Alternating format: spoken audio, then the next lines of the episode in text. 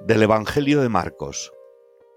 En aquel tiempo Jesús tomó consigo a Pedro, Santiago y Juan, y los llevó a ellos solos aparte, a un monte alto, y se transfiguró delante de ellos, y sus vestidos se volvieron resplandecientes, muy blancos. Se les aparecieron Elías y Moisés, y conversaban con Jesús. Entonces se formó una nube que los cubrió con su sombra, y vino una voz desde la nube. Este es mi Hijo amado, escuchadle.